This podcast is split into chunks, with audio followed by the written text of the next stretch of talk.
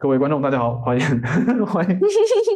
今天说了三遍了，是对呀，直接进入主题吧，真的是马拉松式的录节目啊，直接第三期了，干完了。我们是，我们是细声讲大生肖，我们第三期节目大跟大家聊的是电影《我爱你》。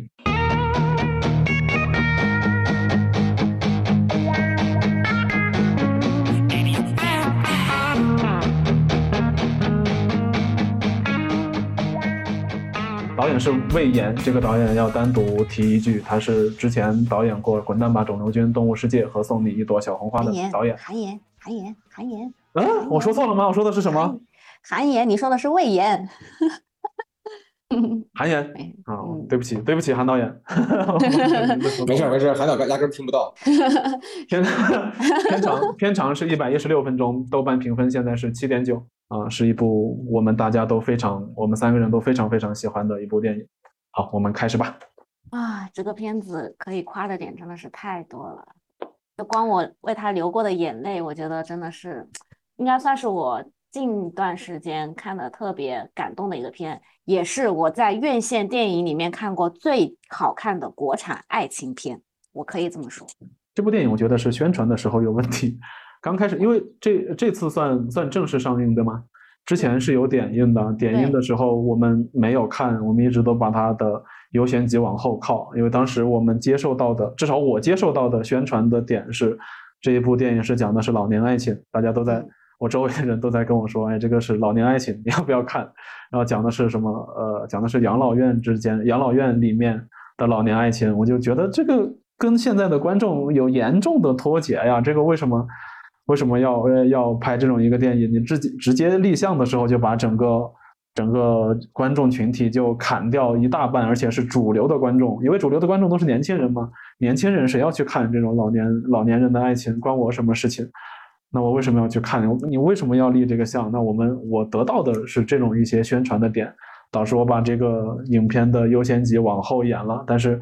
我非常庆幸在端午的第一天，我能把这个影片看完，也也非常庆幸我看到了这个片子。这个片子的呃，完全不是像之前民间 坊间宣传的一样，是讲的是老年的爱情。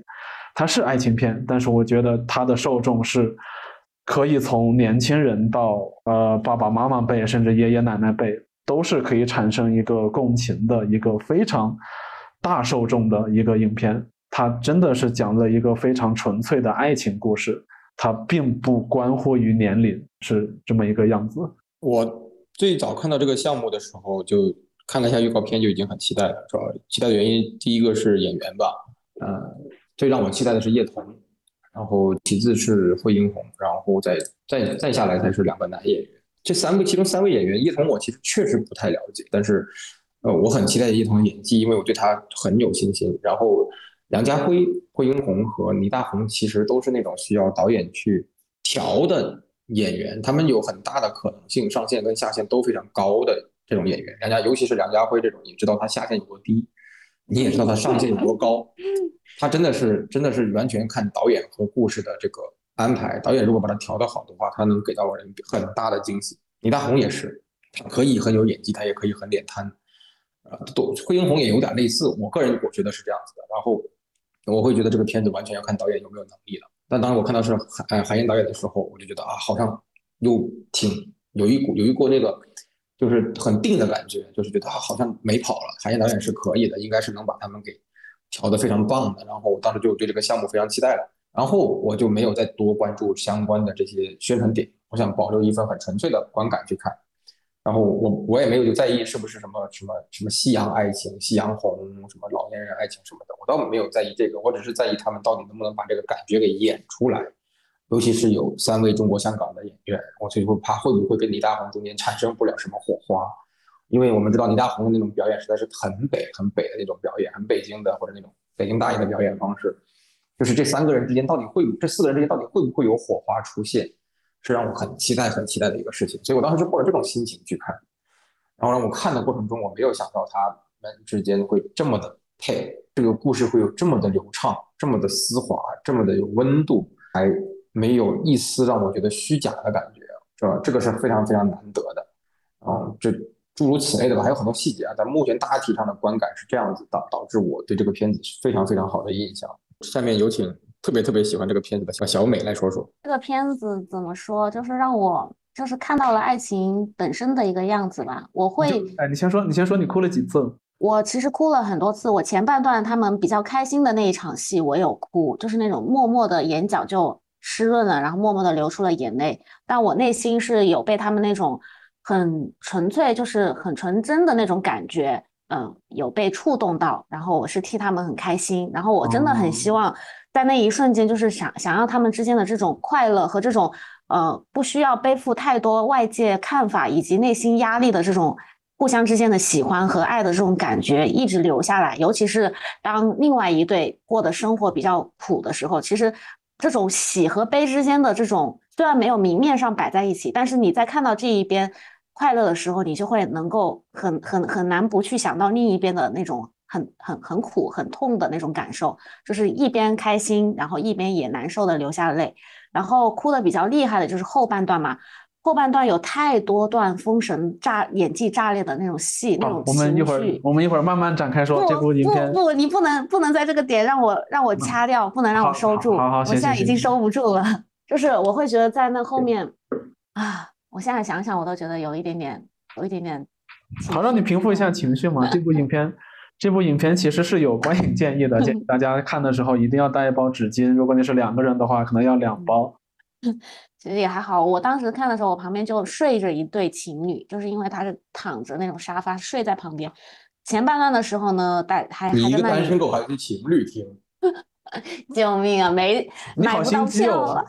买不到票了，已经已经都满了，只能坐在边边角角。当时那个厅里面全是一对一对的情侣，看着我也挺难受的，好吗？你的你你流眼泪的原因可能不是因为电影吧？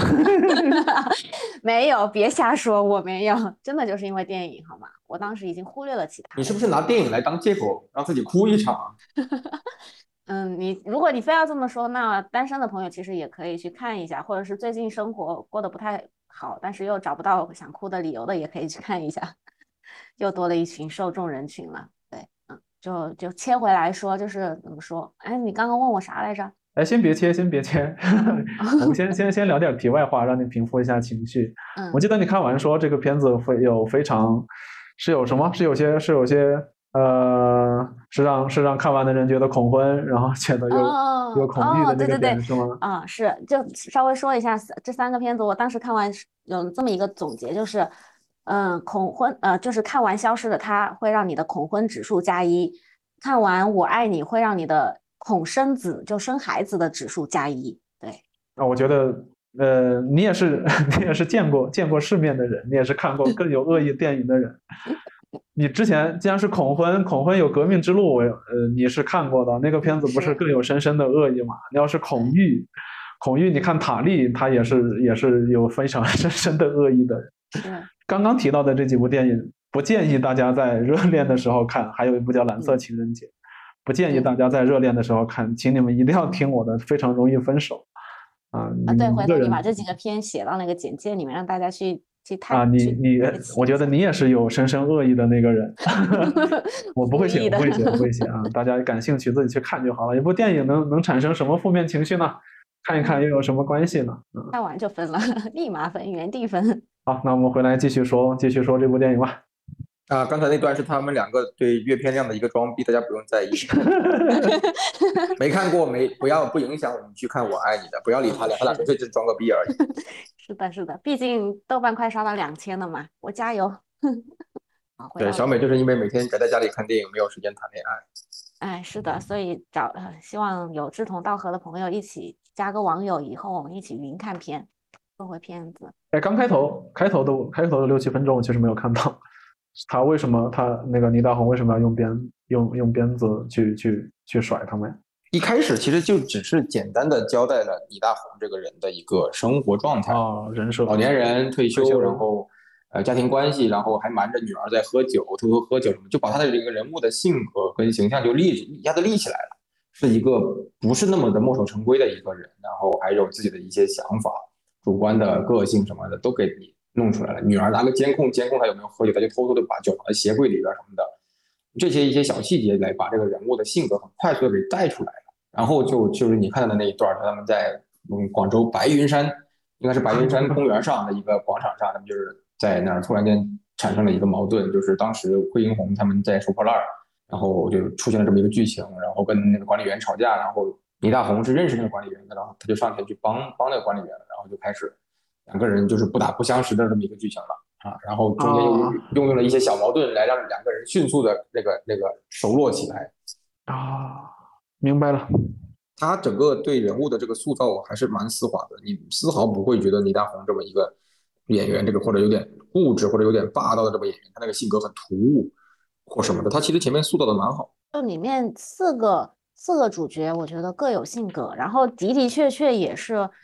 嗯，生活中或者是身边就是有这种性格的老人在，就他一点都不都不假，对，他的人物设定，我觉得是呃有一个非常讨巧的一个地方，因为他少说的是爱情故事。如果是你用年轻人来拍爱情故事，一定会会有一些非常非常非常俗的东西，什么什么房呀、车呀，然后什么一些小三呀这些特别特别大家都看腻了的东西。但是他把这个落脚点落在了呃老年人身上，我觉得就这些东西都可以都非常淡化掉。因为你能带入到那个角色的场景里面、环境里面。我已经到这个年纪了，你你们就是那些烂俗的东西，跟我在我这里都不重要啊！我已经是已经是吃过见过的人，已经到这把年纪了，我其实是更能把这种纯纯的爱情来表现出来的一个时候啊！我觉得这个是这个这部电影非常非常讨巧的一个地方，它也是嗯，就算一个算一个巧思吧，他把这个落脚点放在这个上面，我觉得就非常屌。刚刚是提提回这个哭这个地方，其实有一点我很好奇，就是呃，到三分之二的剧情的时候，他跟呃惠英红表白完以后，回到家，他孙女问他爷爷你去哪儿了，这么晚回来，然后他爷爷说了一句话，我去讨好自己吧。嗯，然后那句话你们笑了吗？我想知道。我没有笑，我真的当时其实听完心里还挺难过的，我没有笑，不瞒你们说，我全篇哭的最厉害的就是那句话，嗯我在那一瞬间哭的，然后不自觉的就哭，但是那一瞬间我又在笑。我在电影院的电影院里面呢，我是整个人是又哭又笑，同时还在发抖。我突然就觉得那句话好有力量。对，这句话我印象也超级深刻，他他没有过多的戏份去再去描述，用很累赘的台词或者剧情去描述他这个爷爷跟自己内心斗争，或者说嗯自己迈过一个坎儿那些那些那些思想斗争的过程，没有去赘述这个东西，他就只是给他庆了生，然后两个人默认的就是在在一起了，然后他很高兴很轻松的回家，然后说出了一份这么有分量的呃台词，我当时觉得哇，有一种感动，有一种心酸，有一种惊喜，有有一种有一种替他高兴。对，还有一种自我审视，甚至说他那一句话，我觉得好有分量，带出了我好多的情绪。所以那一瞬间我在笑，我笑是笑的爷爷自己的那种幽幽默、自嘲和幽默，我哭又是哭爷爷的爷爷的一些心酸和一些很复杂的情绪在这里边儿。那那瞬间我是又哭又笑，然后还整个人在在抖，我也不明白我那个情绪就是哪哪一个情绪占的更多，但是那一瞬间我就是那个状态了。哇，我那时间觉得这个台词好有好有分量，好有冲击力。整个片子我觉得那个说那个 moment 就是印象特别深。我对这一句台词印象深，主要是有两种，就两两个感受吧。第一个感受就是，可能就对于我们自己来说，就我们可能在日常生活中，就是习惯了去讨好别人了，就很多时候就会忽略自己的感受嘛。就是也是，不管是在生活也好，还是职场，包括说在家庭里面，都会有那种讨好型的一面在。所以当我听到他说那一句话的时候，我有的时候也会不自觉的去带入到自己，我觉得啊，原来有的时候真的不必要去事事去讨好别人。第二个让我心酸的触动的点就在于，我想到了我的长辈他们这一代人，我觉得他们怎么说，就是就是他们真的是不善于表达，甚至是那种付出就是无私的，他是不会去跟跟任何人去计较，更不会跟自己的孩子去计较，所以很多时候就是把自己就是会完全忽略掉自己的感受和自己自己内心的声音和幸福，哪怕是幸福在你的手手边，在你的眼前，我都会去怀疑，我都不敢去争取的那一种。在听到他说完那一句话的时候，我真的是我觉得啊，好心酸呀，很心酸，心酸自己这一辈，也很心酸我们的长辈那一辈。所以我当时听到这句话的时候，我一点没笑出来，就就是一直默默的在那哭。哦，我我我也没有笑，我只是听到这句台词，我是觉得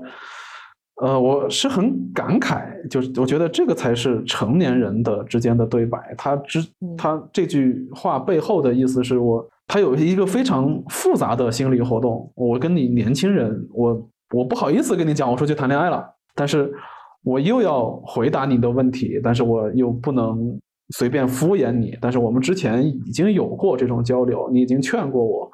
去去要你要呃劝过我要讨好我自己，那么我就我就这样回应你，我你你应该是要懂的，而且只有他的孙女懂。那么觉得这个是一个成年人之间的对话，而不是像之前一些肤浅的电影，就是一定要一定要跟你说解释的清清楚楚的啊，这个事情是怎么怎么样，他就是这么简单的一句话，把所有的心理活动。一个成年人的这些想法全部都表现在了这句台词上，我是觉得很感慨，他能把细节做到这种程度，我觉得是这个电影非常牛逼的地方。他最后其实有讲这句话，他最后回去找那个惠英红的时候，他有讲，就是说我们这一辈人永远都把那些话藏在心里，不敢说出来，怕尴尬什么的。然后这其实你你在回想这句台词，我我我去讨好我自己的台词，其实他又好像对他孙女还是一个很矛盾的状态。嗯，他又还有想，他又他又他又想，他又想讲，但是他又不好意思说，他好像又回重新退回到那个很尴尬，把内心话收起来那个状态。就这一句话，就是把他那个那种那种矛盾的心理给展现出来了。我想说，但又我好像又不太敢说。然后，但是我自己又内心窃喜，所以他的脸上是有有一些很很很很难捉摸的笑容的，他又很开心啊，他那种开心让你觉得很心酸啊。所以那那个 moment 真的觉得好，一下子看到了好多东西。这个层次真的是好丰富啊，特别多层次。而且这个影片里面你能看到，呃，人物关系之间其实是有，就算是有，算是怎么讲啊？说直白一点，就是有阶级的成分在里面。倪大红这个角色，你是个正儿八经退休的人，而且你有工人，退休工人啊啊，退休工人，你是有退休工资的，你是有你是有房子的，你的生活是比另外那三位要生活要好很多的，嗯。另外那那两位，你就可以已经算作社会的底层啊。他们，但是它不并不影响他们之间有非常真挚的爱情，他们也给你表现出来的那种感觉也是非常的真诚。它并不会有那种，嗯，它是让您能真真切切感受到爱情这个东西是没有高低贵贱的。嗯，他真正的做到了一件事情，就是很单纯，就就跟我们以往所所想的、所所理解的爱情，其实还是有一些。区别的，我们总是在考虑年轻人的爱情，就是如何的，嗯，丰富多彩，或者灿烂，或者刻骨铭心什么的。其实，爱情一直都很平等、很公平。这个片子就让你看到了，就是他拍出来的那种一个六十多岁人的爱情，却让你看到了一些好像年轻人一样的浪漫，一些很很很微妙的地方，很妙的感情。就是，所以他会让你觉得啊，好像突然的那一瞬间，让你就体会到爱情跟年龄没关系。他还用镜头语言给你表达出来了。我就觉得这个好难呐，好。对，有个细节，有个有个有个情节，我还我还我还记得，就是他们去，他们在在打水仗，那个那个时候，我就觉得，这个这种这种这种调皮，这种活泼，不不只是年轻人的专利，大家在爱情面前都会产生出这种天真浪漫的这种情感。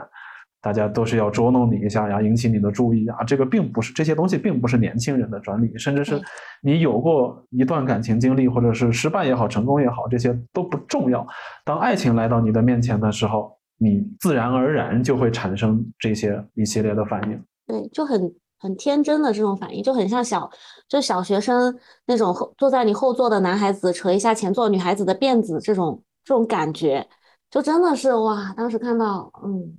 就让我重新，就让我再次相信爱情了。就在就在这一个影片里面，真的是让我再次相信了爱情。看完之后再相不相信那不好说，但至少看的时候我是相信的。就我们我们平时看呃很多信息看到的很多东西，都觉得让我们为跟这个爱情啊或者感情之间加入了很多调味料。我们会觉得爱情不纯粹，有很多是因为物质的原因或者因为什么的原因，就呃。爱情变得很复杂了，就很难得这个片子把爱情重新的拍到很简单、很单纯、很纯粹，一下子让我们觉得我们平时看到的看到的东西，我们之前甚至一度可能已经接纳到了的那些爱情观、感情观，已经突然间一下子好像完全被推翻了。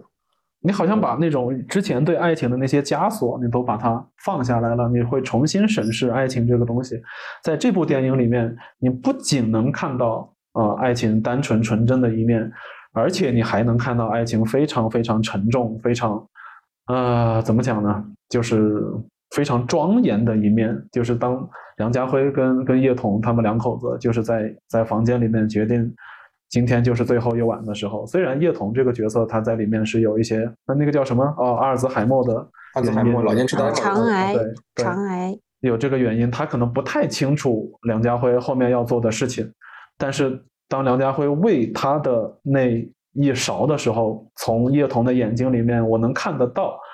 叶童其实是知道他要做什么，并且他是接受梁家辉下面的操作的。他甚至以前以前清醒的时候还求过梁家辉做，对，他是他是知道后面将要发生什么事情的，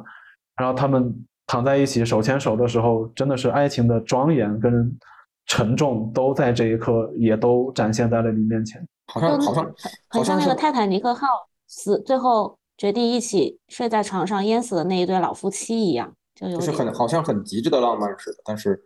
又很极致的可惨，就感觉对，是的，极。极致的浪漫背后就是极致的沉痛。跟观众剧透一下，这个片子里边，我认为这应该是这片子里面是有三段爱情，包括我们的男主、男主、女主、男配、女配，然后还有一对客串的也老老年人，然后他们之间其实也有一个在呃我们旁观者台词里描述中存在的一个爱情。当然最后会有个彩蛋，大家去看一下啊，有彩蛋，有两个彩蛋。那么这三段爱情是在里边不同程度的爱情，有执子之手与子偕老的那种爱情，有。在可能在嗯多少年以后重新遇到了另一个对的人的那种爱情，然后还有那种就是互相之间真的是真爱，但是但是又完全错过或者得得不到的那种爱情，这三种爱情，当然可能我们形容的不对啊。然后我觉得还有一点导演很厉害，就是嗯里面梁家辉这个角色叫什么什么山忘了，那个山山哥和就是叶童那个角色，他们有三三个儿儿女，两个儿子一个女儿。他们三个儿女的那个家庭，其实有没有爱情也值得我们反思。第一，第一个老大，其实他嫁了入，等于说跟入赘了似的。他的老婆很很有钱的家族生意，他在他家家里家族企业里面打工。然后你看得出来他是寄人篱下的那种感觉。他们俩之间是否有爱情不知道。然后第二个家庭很普通啊，老婆动不动催着要上网课，老老公也没什么，好像没什么存在感。那那个老二儿子也没什么存在感，就感觉好像。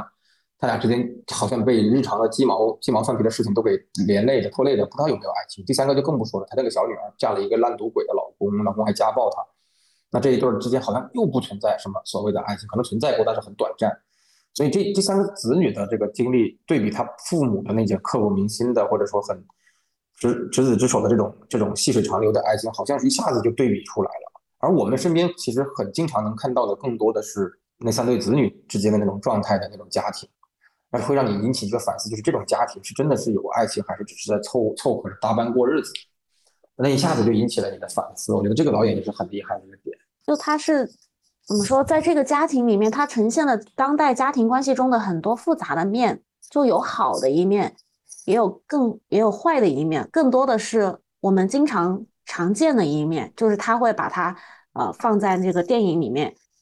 演出来，让大家自己去思考，自己去回想自己的家庭到底呈现的是哪一面，就会让每一个人看到的人都会有不同的感受。其实我今天看完的时候，我开车回家一路上都在想这个片子，但是我真的不知道应该去怎么去系统性的跟大家分享这个片子。其实看完不会觉得很沉重的，相信我，你去看完这个片子，你并不会出来以后，即便你哭了好几场，哭了好几段戏，你并不会觉得很沉重啊，甚至包括中间那个山哥跟。他老婆两个人一起自杀的这这个戏份，你看完，你甚至会有一种松了一口气的感觉。当然，山哥去世的那段戏，他俩他俩冲到他家打开门那一瞬间，那个戏我也哭的挺厉害的，我也哭了很很长时间，真的是觉得好惨啊。然后戏戏都演得非常的真实，那个那个李大红那些，他开窗户，然后不小心把那堆泥娃娃给碰烂了，然后他。呼了自己几个耳光，我那瞬间，嗯，他非常的自责，因为对给他的语音里面已经说了，这个这对这对泥人已经是给他们最后的礼物了，结果他不小心把它打碎了，他是非常的自责的。所以他那个戏教的很足，我看到他扇自己的那一瞬间，因为他泥人摔烂的那一瞬间，我都在想，哇，就怎么都会导演会安排摔烂这个泥人的这个戏嘛，我都没想到，然后我就摔烂了，然后倪大红就很自责，就扇了自己几个耳光，我觉得这个处理真的是太棒了，那个自责那种心情，我们观众一下子就被体会到了，一瞬间就共情。惠英红就没啥可说了，这个山哥照顾了他这么多年，关照他这么多年，惠英红一下就崩溃了，大哭，哇，那一瞬间，那段戏真的是交交足了戏了，真的是。就不知道该怎么形容那些那些老老戏骨的戏了，那太棒了那一段戏，就没有什么特别让你觉得惊艳的地方，但是他就一下子让你共情了。还还有一个点是可以吹那个吹吹导演牛逼的地方，他把你之前一直积攒的情绪在后面有一幕戏专门给你释放了，就是呃梁家辉他们两口子去世了以后，他们有一个那个叫什么丧宴。啊，倪大红啊啊，倪大红，倪大红大闹笑宴，笑宴啊，大闹笑宴的时候那段戏，让你的情绪有了一个非常非常大的释放，你真的就是就觉得自己就是化身在倪大红的身上，就是这些这种这种白眼狼，就是应该几鞭子几鞭子的抽，就是有这种这种情感在里面，而且他还给你一个非常非常。嗯，怎么讲？有一些说辞的，有一些说法的内容在里面。他的麒麟鞭为什么要叫麒麟鞭？打的是什么人？啊，前三鞭是打的谁？后三鞭是打的谁？然后你发现所有的这些都可以套到他们的他们的三个呃子女身上，而且最后他们到我刚开始打完，我还在想，这么一搞肯定要拘留了。下一个如果进在在在派出所里面，一定非常的中国。结果他真的就在派出所，我就觉得导演。的想法真的是非常非常，他是懂，就是懂怎么怎么跟跟观众去去交流的。而且后面呃，他的子女出来了以后，给不是给倪大红磕了一个吗？倪大红甩了个脸色，对 他的他啊啊，你们归错人了。这句话也特别特别的有分量，表示我我虽然我虽然进了派出所，但是你们这些人我依然是不原谅的，我不会原谅你们。我当时看到网上面有一有一个评有一个评论，就是我们都会被这一段戏这种情绪渲染到高潮的这种感觉，就是还挺赞同。但是也有人觉得说这一段就觉得说显得太刻意了，就是感觉哦前面的都还挺好，可能这一段就相对来说对比起来有有一些突兀。喜欢的人会很喜欢，不喜欢的人也会觉得很不喜欢这一段戏。嗯，我是我我是卡在中间的，我是觉得还好。就是是是有突兀感的，就是整个戏是一个没有那种大爆发的戏份的这个戏，我会觉得它一直会有这么这么平顺到结尾的，不，我也不觉得它没有这种情绪的大的起伏会有什么问题，它哪怕就是一直这么，嗯，一直这么演下去，就是当当那个那个，嗯，倪大红说我们走吧，我们敬一下那个山哥和谁，然后我们走吧，哪怕他真的就直接直接走了，我也不会觉得这个戏在这里会有什么不自然或者不不不顺畅的感觉。啊，那么，嗯，他中间加这么一段戏，我也可以理解，是真的有一些观众，或者说我们比较感性的观众是需要这么一个突破情绪的宣泄的，不然我们可能真的会耿耿于怀的离开电影院。所以他这段戏，我我完全理解。他本来说是，本来他都要走了，他确实是是接受不了现场的那个气氛，但是让他绷不住的是他的大儿子说了一句这是喜丧，然后他就绷不住了，因为他你根本不知道他们的父母。经历了什么，你就敢说这样的话？而且倪大红之前也不是，呃，也有这么一段说要讨好自己，我不再做讨好型人格，你们我也不讨好了，在座的所有人我都不讨好了，那我就是情绪有一个非常刚刚好的，我觉我觉得是刚刚好的一个一个情绪宣泄的一个出口，就是你说这个是喜丧，我老老子第一个站出来不认同这个事情，我还告诉你们为什么不是，然后我今天就。就替你的父母就教育你们一顿，我觉得是，我觉得有有一点是是蛮好的，而且是在我我在看的过程中一直在很很很紧张的一个点，就是他他他在骂他那个山哥的儿子的时候甩鞭子的时候，就是嗯，我很担心，就是他到底会不会说出他那个父母走的真相，因为山哥是不允不不希望他说的，他不想不希望给孩子们添任何麻烦的，然后呃。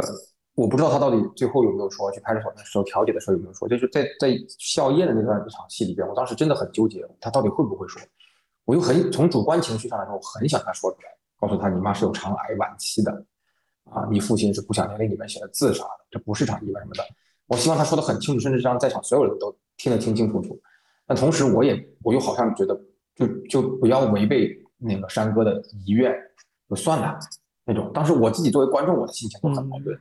啊，然后如果如果导演加这种戏是希望让让我们观众就是更能共情、更能加剧我们的那种情绪的话，我我就觉得他是成功的。啊，对这段戏到底有用没用，或者说突不突兀，我是持一个中立的观点。就是它里面，嗯，他那个谁，李大红在你在喜喜喜丧这一个里面说了这么一句话，就是给你留面子嘛，其实也是变相的告诉了他的真相，只是说没有把他说的前因后果说的那么明确。也是给，也是遵，也是变相的遵遵循了山哥的遗愿，但是在他的立场上面，他是真的已经看不过眼了。你还记得在他们家第一次吃饭的时候，就是生日的时候，第一次吃饭的时候，他其实就已经握紧了拳头，但是那个时候是那个拍了桌子了。对对对，那个惠英红让他就是暗示了他一下，他就在那一场戏是没有爆发的，但是在后面那一场戏他是真的忍不住了，所以他爆发了，但是他还是遵循了遗愿，就只说了那么一句，点到为止。但是他的孩子是心里面很清楚的，所以在最后派出所出来的时候，就立马给他跪下了嘛。就他们是知道真相的。哎，这些镜头语言真的处理都特别好。那个那段之前那段戏，就是他们吃饭那段戏，真的是那呃那一顿饭吃出了人生百态。真的是每一个人，他们刚开始都给每一个每一个孩子都准备了玩具，结果最后离场散场的时候，全部都留在了桌饭桌上。那个什么拿酒精喷呐，那种还说了一次又一次，哇，真的是太真实了，真的太真实了。我包括说现在很多家里面的人对待老人也是这个样子的，就一些一些家长可能会觉得嫌弃老人有老人味儿，或者是他们的东西不干净怎么样，都会不让自己的孩子去接触拿酒精喷这种，哇，真的是好真实啊。嗯，那那一幕戏我觉得是很出彩的，很出彩，细节拉得很满。对。真的是想起来也挺心酸的。里边其实每一场戏都蛮蛮到位的，没有哪场戏特别多余或者说缩水什么的。哎，真的是没有一场戏是废的，每一场戏都都会让你哎看到看到不一样的东西，然后有不一样的感触吧，又哭又笑的，有喜也有悲。嗯，他悲他悲他也没有去刻意的去去去煽情，他只是把。你你认为很很常见、很合理的东西放在一起了，一下子让你觉得就好像哦，好像真的是这样子。我们如果把那几个大家庭单独拆开看，你好像觉得啊，这不就很正常吗？嗯。但是你把这种家庭几个家庭组合在一起，放在一个大家庭里边，你就觉得哇，这个大家庭好悲哀啊！那瞬间觉得，对，你就不知道是父母的失败还是子女的不孝。所以，而且导演很导演已经很克制了，导演没有用那种特别特别煽情的音乐。一到那种情绪，呃，大家该哭了啊，然后就开始上那种特别特别煽情的那种音乐。导演也很克制，他的配乐没有用那种特别特别，呃，让你烘托气氛的那种。我觉得这个也挺，也是也是优点。哇，我真的是得强烈的夸一下这个片的 BGM。我真的好喜欢，好喜欢！当时一看出看完片出来，我就立马去网易云去搜，看有没有出歌单。但是它没有出，只出了一首里面最不好听的主题曲。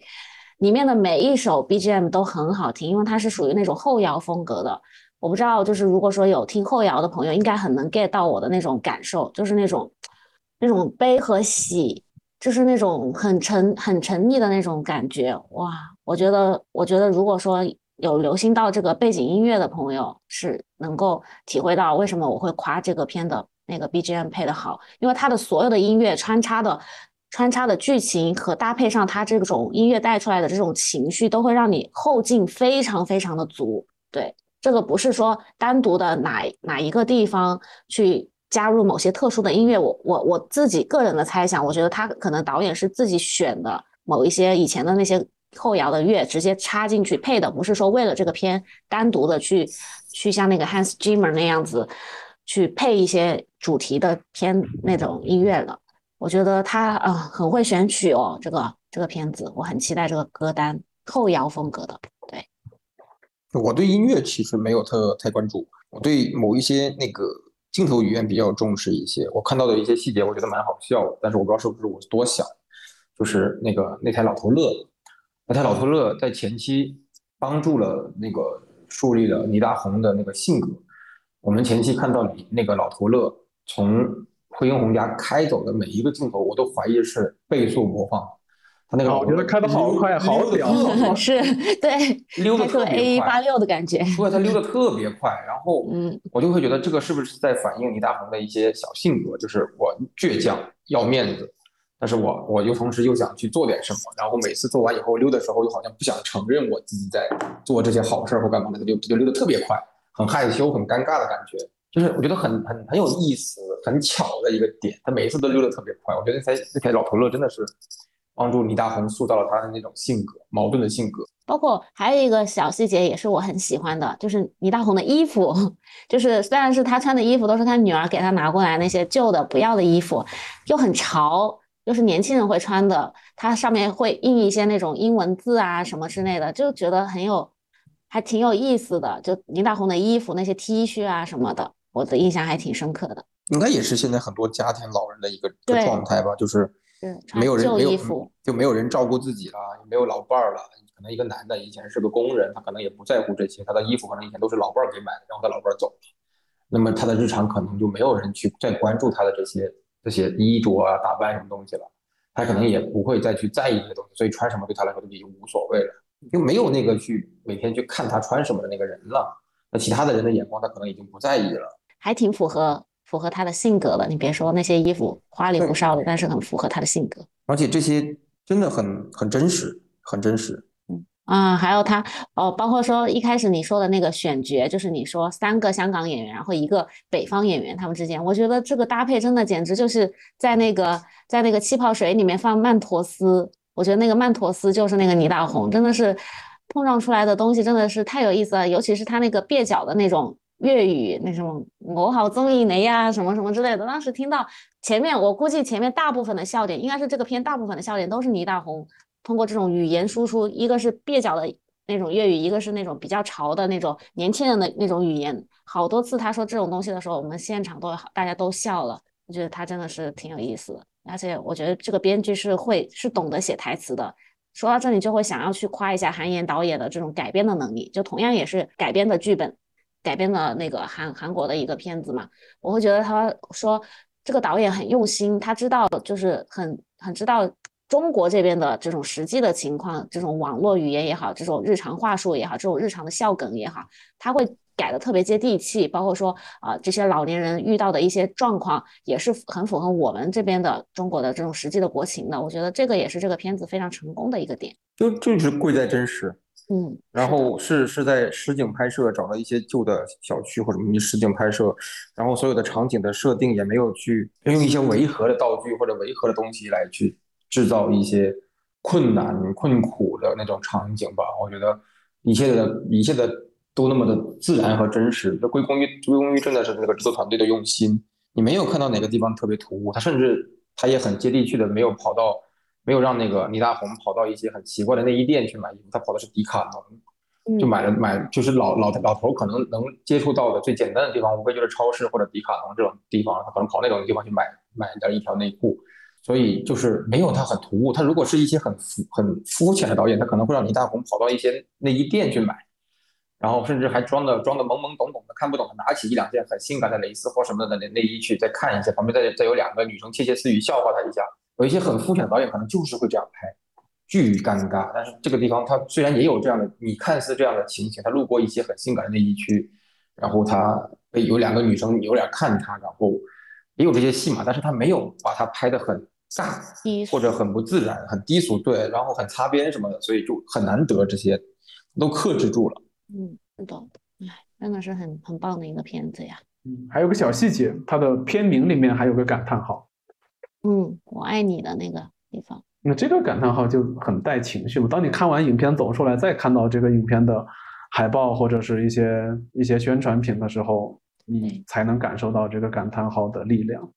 哦，是啊，包括它的那个英文翻译，英文名也是啊，Love never ends，爱永远不结束嘛。啊，真的是一切都是那么的好啊。就是我当时看完的感慨，就是真的很好，推荐这个片真的是强烈拍拍桌版的，推荐大家去看。我觉得它真的不只是一个老年人的爱情，我觉得它就是爱情本身，就一定会让你对嗯爱情有更多立体、更多面的这种一个一个认知吧。就它不仅是有甜的一面，也有苦的一面，有好的一面，有坏的一面，有老的一面，有年轻的一面。就它本身就是它讲的就真的就是爱情本身的一个东西。我觉得看完你一定会有很多很多的感触的。对我我其实还没想推荐，但是，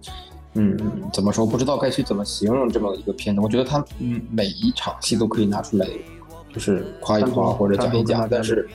对呀、没有没有不知道该聊哪里好了，因为你几乎每场戏都蛮蛮优秀，蛮蛮突然我。我我没办法去去跟大家推荐这个片子怎样怎样的好，因为它毕竟是个故事片，可能有些人觉得就是还是会有人觉得煽情或什么的，就是我我会觉得它是我上半年的最佳影片了，已经是啊，虽然已经六月底了哈，还有别的可能也没有别的片片子上了，但是最起码上半年我觉得这已经是我心中的影片的最佳了，包括引进片，包括进口片，包括其他的片子，甚至包括什么蜘蛛侠、纵横宇宙加起来我都觉得我爱你是最好看的上半年。已经到这个程度了，所以各位观众，我还是推荐你去看一看，优先去看。如果你端午只想看一部，那毫无疑问去看《我爱你》。如果你三部都看，我我会推荐你最后看《我爱你》。如果你看完《我爱你》，觉得另外两部真的就是没有那么的好，会影响你对另外两部的观感，所以我会推荐你去后看《我爱你》。嗯，我爱你，我觉得是我看过最好的中文爱情片。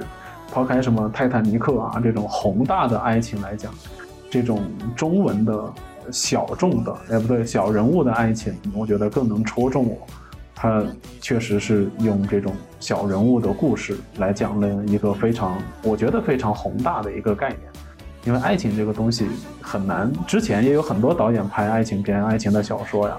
或者是一些其他的文艺作品。但是我觉得这部电影把爱情这个东西诠释的更加丰满了，它有各种多元的角度来告诉你爱情到底是什么，它应该是什么，应该是究竟应该是什么一个样子。所以我觉得大家不管是年轻人也好，还是哪个年龄阶段也好，你去看这部电影一定没有错，你会对，呃，你如果你是学生，你看完这个电影，我觉得你对你以后写作文啊，或者是一些其他什么表达上的东西，我觉得一定会对你有非常大的一些帮助。当然，最后还要提醒大家的一点是，这个影片最后有两个彩蛋。第一个彩蛋是在出字幕之前会有一些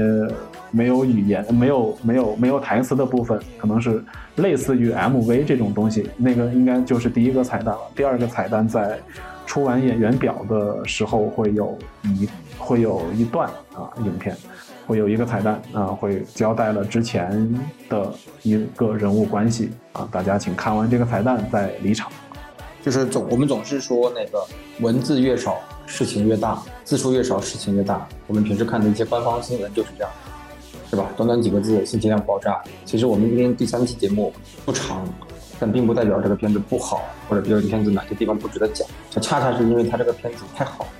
太多东西值得讲，而我们匮乏的语言很难再把我们心里心里的那种喜欢充分的表达出来。我们会觉得词不达意了，已经啊，我们表达出来的这种喜欢已经打了折扣了，所以很难再去就去跟你跟您分享太多这个片子到底哪里好哪里不好。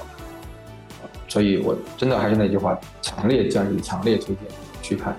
满分推荐去看。更多的内容，希望能大家能看完这部电影，亲自去感受完，然后来评论区跟我们来分享你的感受，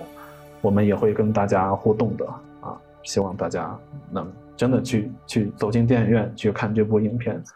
它给你的震撼非常不一样。啊，麻烦大家留个言，我想知道大家其实都是在哪个点，就是被感动到，或者被戳中、破防了，或怎样的。你的哭的点在哪里？你哭的原因是什么？你是因为想到了自己，或者说想到了父母，还是说觉得他们可怜，还是什么的？我觉得蛮好奇的。如果你不介意讲一讲的话，我觉得你可以留言跟我们分享一下。这个应该也不算特别窥探隐私的一件事情，我觉得还是蛮好奇大家的点的。我想知道这个故事，这个呃，这个叙事，这个这个两段这三段爱情能够打动哪一些人，就是很好奇。所以大家如果不介意的话，可以留个言。期待大家的留言。嗯，我会等两天，等两天情绪平复平复，我可能就会去二刷了。哎，不建议立刻立刻二刷，我感觉立刻二刷应该会有点 hold hold 不太住。其实我也是昨天看完之后缓了很久，哪怕我今天来录节目的时候，有时候讲到一些段落的时候，我还是有点会有那种想哭的冲动。哎，倒倒倒没有想哭的冲动，我是我是看完电影，然后从从电影院走的时候，开车的时候，那一瞬间我就趴在方向盘上缓了一会儿，才才开车走的，就是在回味这个电影，有好多东西值得回味，但是我又不知道该从哪里开始回味，就啊，他都从头到尾都那么过瘾，心情很复杂。对，好久没有看到这样子的电影了，有这么好的电影，当然这个好很主观，我们再说一遍，再强调一遍，这种好很主观。它可能最终的评分也不会到特别特别高，它可能最终的那个也不会拿到特别多的奖，也不一定。但是就是因就是我我们三个人自己主观的观感，就认为这个片子特别特别的适合我们这个普通人去观看，没有高的观看的门槛，没有什么需要了解的历历史背景什么的，什么都没有，白纸一张，仅仅是一些真挚的情感。对你就是白纸一张就可以直接去看，你不需要做任何的功课。不需要去看任何的预告片，任何的现别人的评价、评论或什么的，白纸一张直接去看，然后你那里面得出的任何的你自己的主观的评价和评论都是对的，因为那是你自己的感情观、爱情观，没有对错。所以这个片子真的很很怎么说呢？水一般的一部片子，它能容纳很多东西。好了，我们的已经开始匮乏了，语言已经开始匮乏。哇，这一场端午节特别节目，这三三期就暂时在这里告一段落了。嗯，也是第一次，没有暂时啊，没有暂时啊，这个是第三期最后一期了，没有暂时。实在快录，快快录的快困死了，现在都快都快凌晨三点钟了，真的是马拉松式录节目。希望大家看在我们如此敬业的份上，记得给我们一个一键三连和一个爱的鼓励吧。谢谢各位各位观众老爷啦，谢谢大家。请请假装我们这就是一个在在在端午前已经发出来的，我替你们筛选踩雷的一个片子啊。当然，端午期间还有其他的影片啊。如果如果你们想听想听我们聊其他的片子，如果真有这么个需求，你们可以留言。我们记得还有一个别的片子的啊，几部别的片子，包括发哥还是什么的片子。就如果你们有兴趣听，你们可以留言。如果留言点赞的人数多，我们可以考虑再去看一看那些没有那么那么重重优先观看度的那些片子，我们也可以看一看，然后跟你们聊一聊。好嘞，那这一期节目真的是这一期节目就到这里喽，下期节目再见，拜拜，拜拜，拜拜，祝大家端午啊，晚安，晚安。我们为什么？你们为什么要说晚安？人家肯定是白天听。当一切归于沉寂。你枕着一生的回忆，是谁在你的耳畔说出那三个次？